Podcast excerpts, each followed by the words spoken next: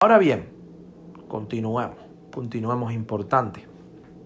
Acerca de la planificación y nos hayamos quedado en, habíamos hecho un breve break para esas personas que eh, les están jodiendo la vida o se están jodiendo la vida eh, muchas veces consciente y inconscientemente, programas anteriores.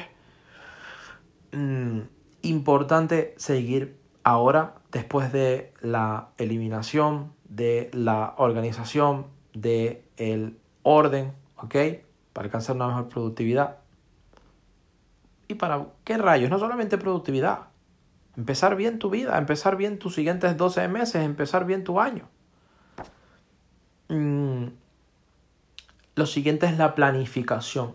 Importantísimo. ¿Eres una persona que estás apagando fuegos todo el día? ¿O eres una persona que está trabajando en lo importante? Que está trabajando en sus metas. Planificación. ¿Ok? Planificación. Planificación. Repito, planificación.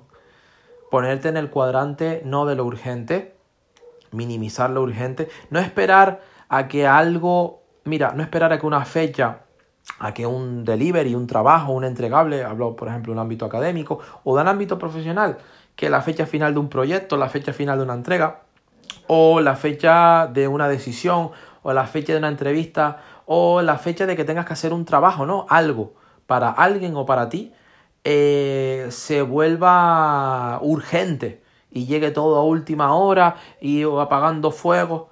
No, trabaja en lo importante márcate fechas, ¿sí? La diferencia entre un sueño, ¿ok? Y una meta es que esa meta tiene un plan, ¿ok? Si no solamente serían delirios. Y ese plan, ese proyecto tiene, me encanta, lo trabajo mucho en mis mentorías, en, mis planners, etcétera, en, mi agenda diaria, una estrategia, ¿ok? Una estrategia es decir, mira, mi meta. Vamos a poner un ejemplo práctico.